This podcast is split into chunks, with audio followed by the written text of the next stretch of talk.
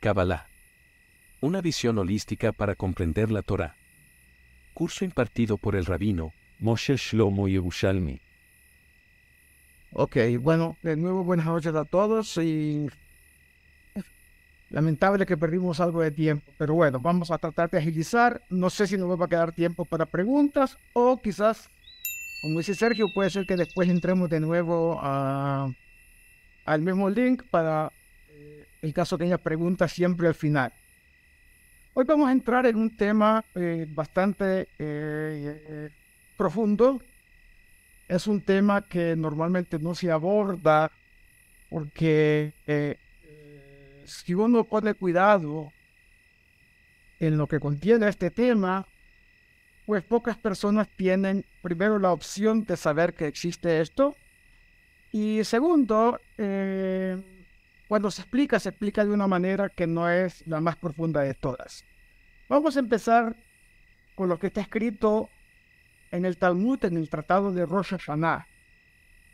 En el Tratado de Rosh Hashanah es un tratado muy interesante que evidentemente habla de Rosh Hashanah y otros temas conexos.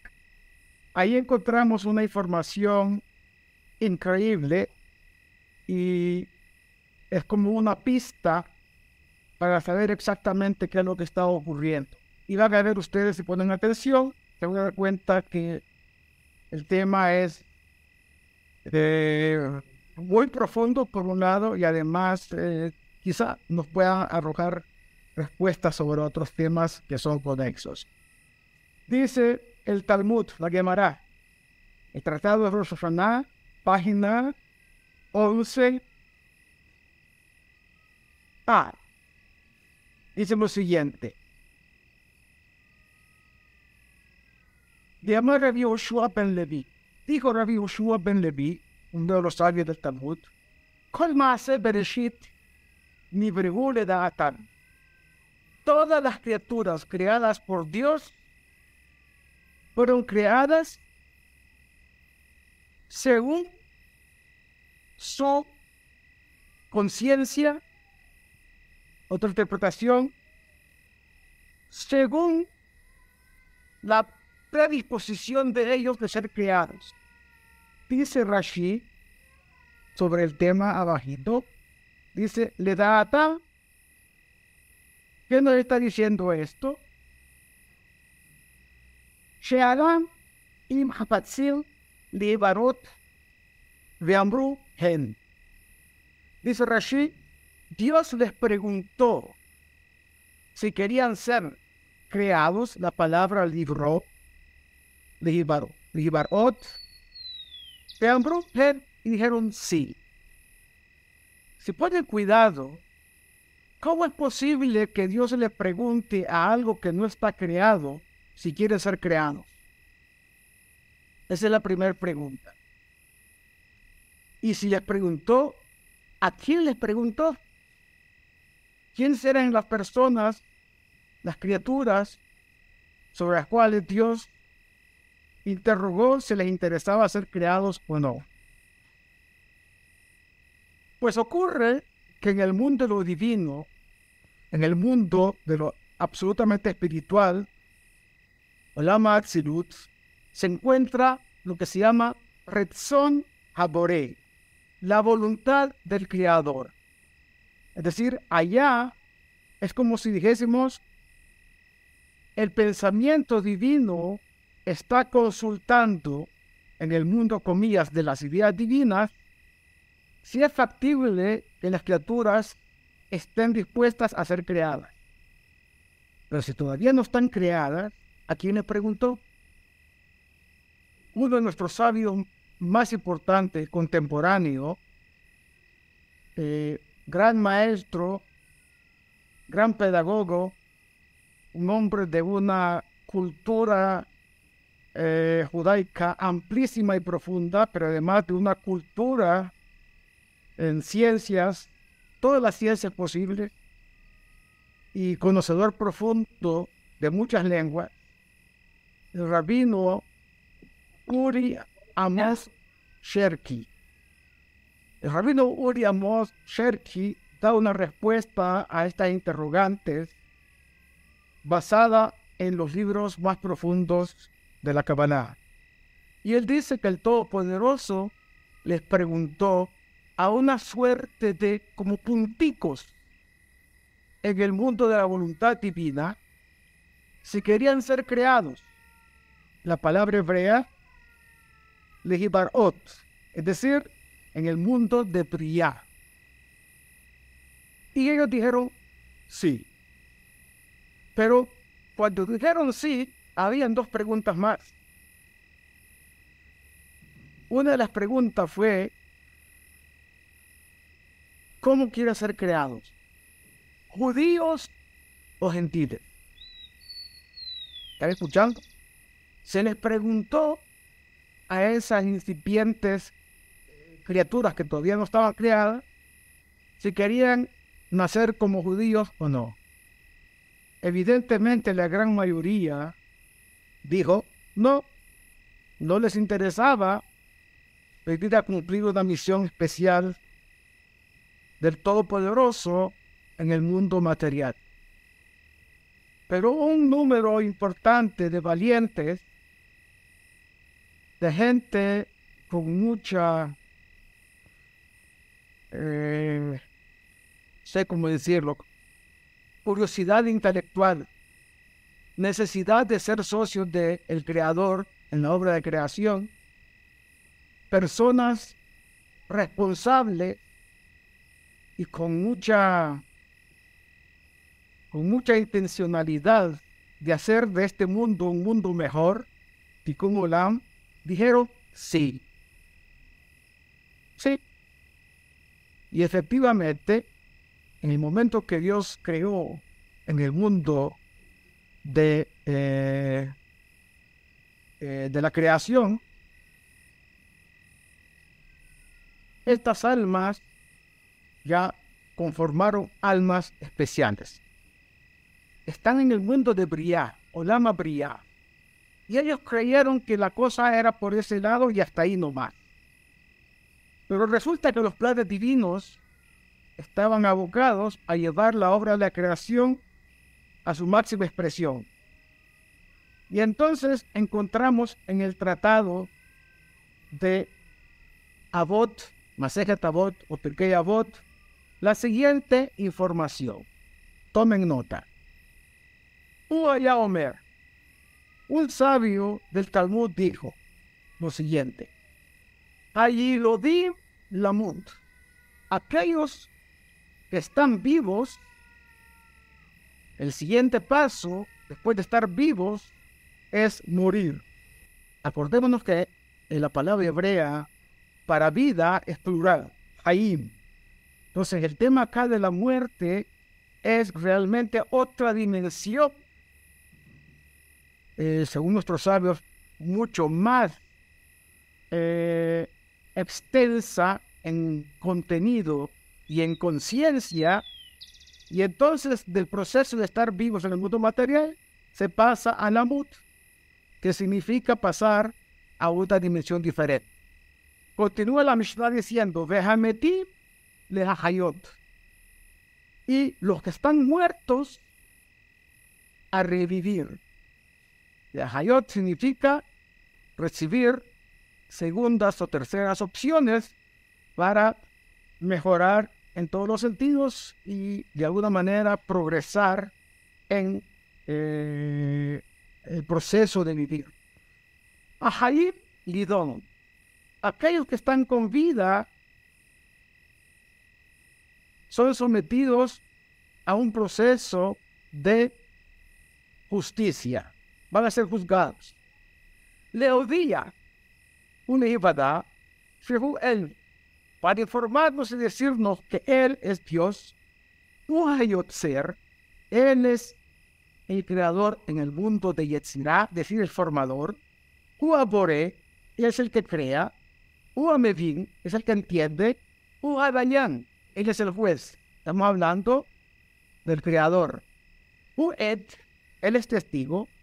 Ubaldin, él es uno de los de las partes en el, en el eh, juicio. Dejó a ti y Ladun, Baruchu, y él al final de todo este proceso va a juzgar si cada uno de nosotros que fuimos criados tuvimos éxito y valió la pena eh, nuestra creación. Además dice, Baruchu Shem Lefanav lo habla velo shija velo masopanim velo mikach shohat. Bendito es él que no hay en él nada malo, no hay olvido, tampoco hace concesiones a unos y a otros no. Y por lo tanto, tampoco es uno de esos seres que puedan tomar soborno. Nadie lo puede sobornar. Porque todo le pertenece a él. ¿Verdad? Habrá de saber. le vi a Todo lo es eh, según las cuentas. Vear las tirafar Isreja ya Asheon Bet Manosla. Y no pienses que el hecho de ir al, sepulcro es una suerte de escapismo, que vas a, escapar de todo este proceso. Porque, mire acá, al atanotzar. Porque en contra de tu voluntad fuiste formado. Quiere decir, nosotros aceptamos ser creados en el mundo de brillar, pero no sabíamos o no teníamos noticia de que íbamos a pasar a otro mundo, que es el mundo de Yetzirah, el mundo de lo espiritual, llamémoslo el mundo angelical, de los ángeles. Entonces, en contra de nuestra voluntad, llegamos a ese lugar, fuimos formados al Korjajá atanolado en contra de nuestra voluntad, nosotros nacemos. Del Korjafá Atajay. En contra de nuestra voluntad, vivimos. Al Korjafá Atamet. En contra de tu voluntad, vas a morir. Del Korjafá Ata Atit Bitendim Keshpon Y al final de todo este proceso, vamos a estar obligados a pasar por una rendición de cuentas. Todo esto nos está diciendo que el hecho de que aceptáramos ser creados en el mundo de Briá nos compromete con aquello que al final se devela como la misión que debemos de tener en el mundo de la materia. Tenemos que estar en este mundo para concluir el plan divino para nosotros como almas, como pueblo, como seres humanos. Y todos sabemos cuál es la misión del judío en este mundo.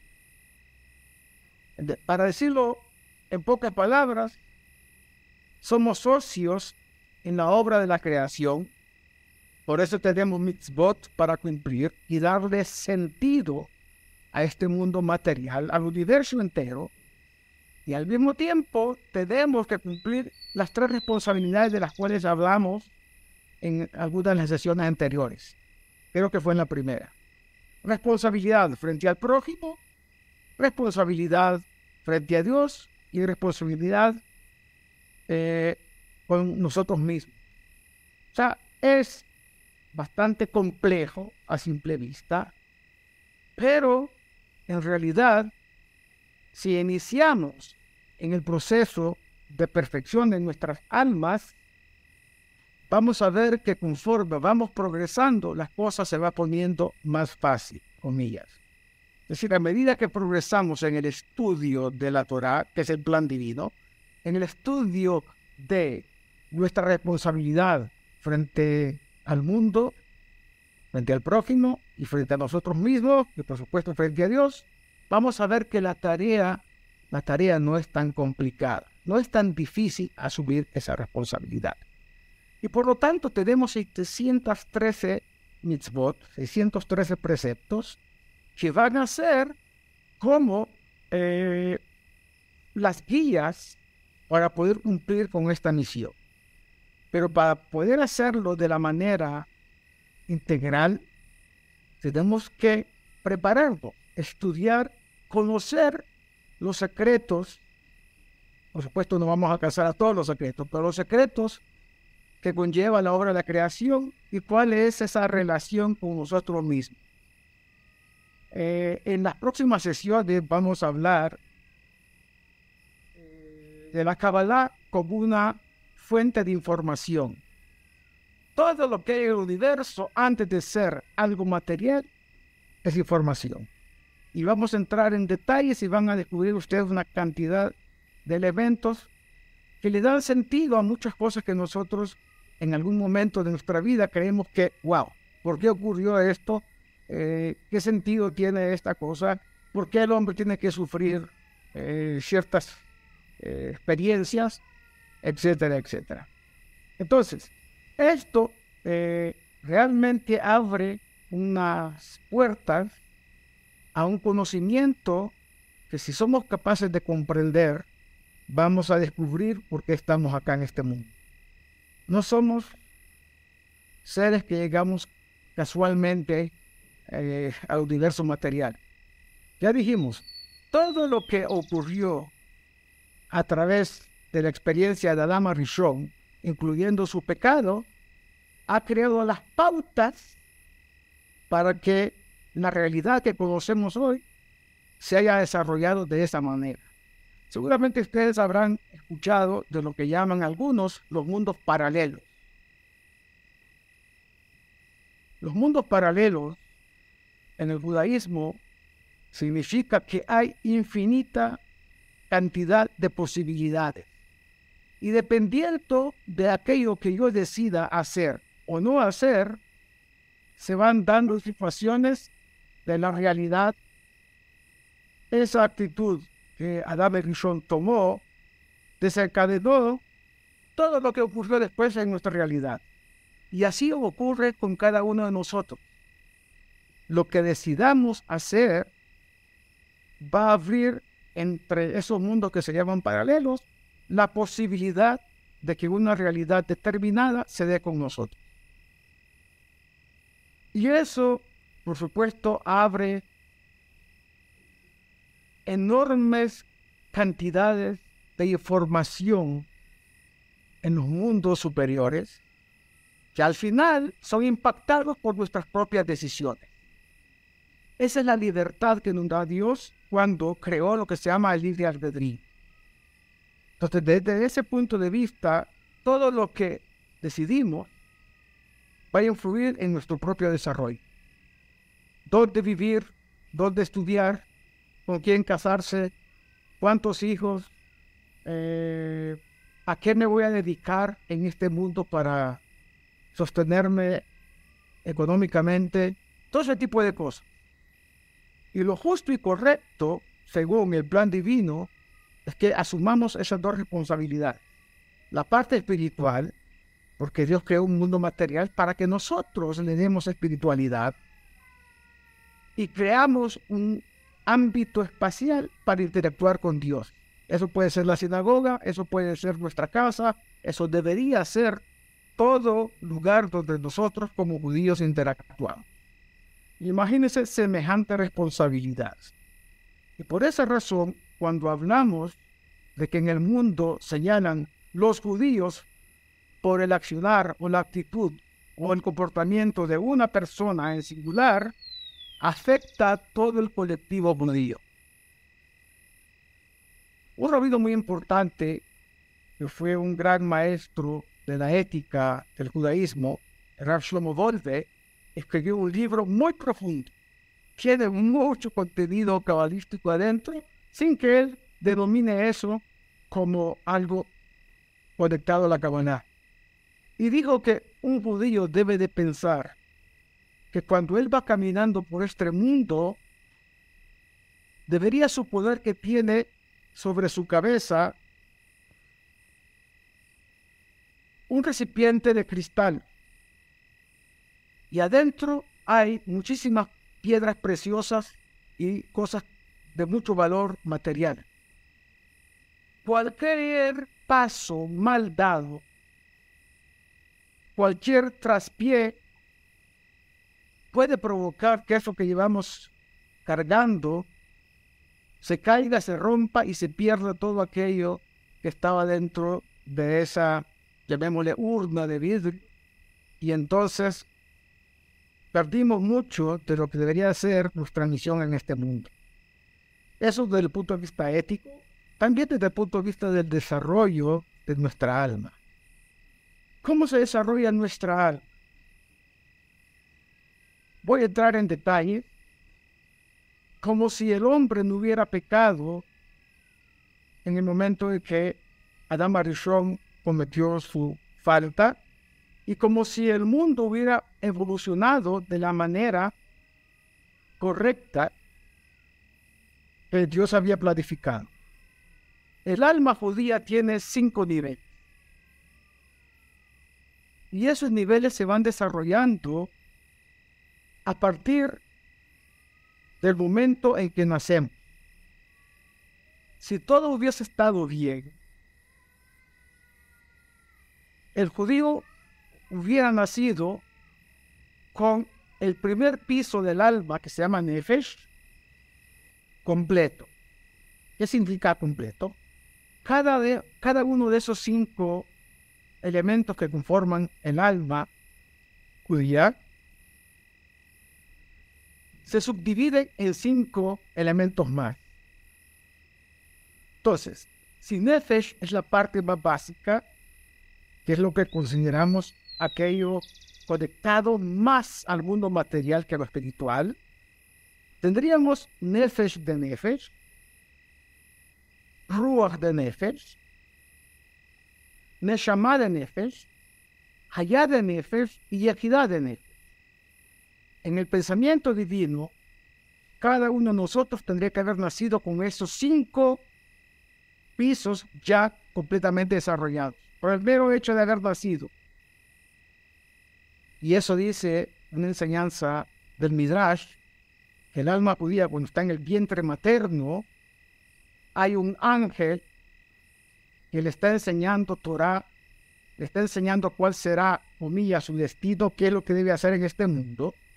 Pero antes de nacer, el ángel le pega un poquito acá en la boca, en los labios, y entonces le dice, Heyetzanik, procura ser una persona justa. Ahí están los cinco pisos de esa arma. Muy bien, cuando llegamos al momento del Pat Ubar Mitzvah, se agregan otras partes de esa alma que van a conformar lo que se llama Rúa. Y en el momento que está conformándose Rúa, se va a formar Nefesh de Rúa, Ruach de Rúa, Neshama de Rúa, Allá de Rúa y Yehidad de Rúa. Y así sucesivamente. Se llega a los 20 años, se supone que estudió, que se preparó, que está cumpliendo Torah un spot al llegar a los 20 años, comienza a incorporarse en las otras partes del alma. Vuelvo y repito, esto es el entendido de que siempre hubo progreso, que la persona no nació con una carga, llamémosle, eh, de, enmienda, de tikkun o de karma, como le llaman algunos, sino que llegó cero kilómetros cuando llega a los 20 años, entre los 20 y los 40 años, debe de ir consiguiendo todas las partes que van a conformar lo que se llama Neshama. Y a los 60, 70 años, más o menos, empieza lo que se llama la conformación de Hayah. Y voy a explicar cada uno cuál es el nombre y la definición de cada uno de ellos y alrededor más o menos de los 80 años va a tener y obtener lo que se llama el último piso de su alma, Yahidá, lo que conforma, ¿sí? Un alma, comillas, sólida, ya compuesta por todas estas partes, y entonces el hombre, al entregar su alma al Creador, no tiene necesidad de venir porque reprobó el año y le toca reencarnar, sino que inmediatamente pasa a lo que se llama Olam Abba, el mundo por venir. Eso está configurado en el árbol de la vida, es Jaim, en un lugar que se llama Olam Apiná, es decir, la Sefirá de Binah. Pero definitivamente, como no es el desarrollo del alma, como lo he sugerido, como lo he explicado ahorita, sino que venimos con ciertos defectos de otras vidas o situaciones que hemos pasado en otras latitudes, llamémosle, tenemos que hacer un esfuerzo, redoblar el esfuerzo para llegar a conseguir todo esto que estoy diciendo. Vamos entonces a entender que son 25 partes que tiene el alma. 5 por 5, 25.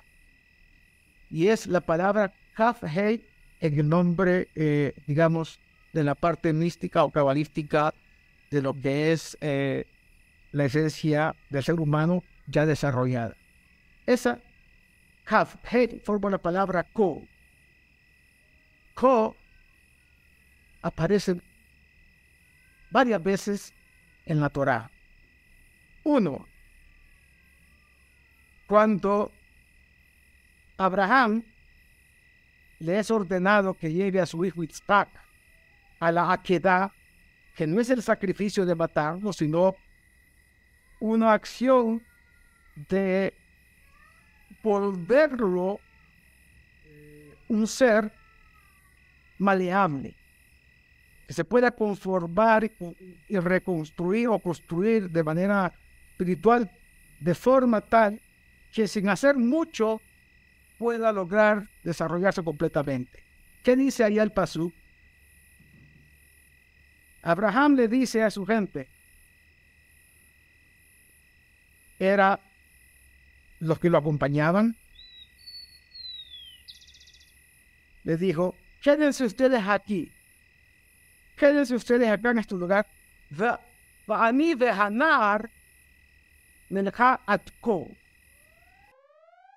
Nota del editor, en este momento la clase se interrumpió por un tema técnico que llevó a otro tema y este a otro. Una serie de factores o energías que se manifestaron en el mismo momento como si estuvieran resueltas a impedir que la clase continuara. Casi 15 minutos después, pudimos retomar el curso aún con problemas técnicos menores. Esto no fue planeado y lo compartimos tal y como sucedió. De verdad que qué lástima. Primero me saca a mí de, la concentración que debo, debo tener y segundo, pues, el tiempo que se pierde. qué mala vaina. Bueno, ¿qué vamos a hacer? Para terminar el tema, la palabra ko también aparece eh, en Birkat Kohanim. Ko te barjul el amor lahem. Y abarijaja no hay mereja. Ya vamos a juneca y son shalom. El ko es siempre una conexión con la Shejina, con la presencia divina. Y por lo tanto, el número 25 de las partes de nuestra alma es una muestra de que eh, nosotros mismos, de manera automática, estamos conectados con la presencia divina y lo que tenemos que hacer es tener conciencia de eso nada más. Los preceptos, las mitzvot que cumplimos, en realidad, una de sus funciones es mantenernos en contacto con Dios, con la presencia divina y hacernos partícipes de lo que es, primero, eh, el conocimiento de Dios, para decirlo en términos más, eh, más eh, sencillos, aunque eso implica hacer un doble esfuerzo o más, quizá, eh, sí, redoblar todo lo posible para estar en ese contacto y no perdernos de esa conexión con lo cósmico, ¿no?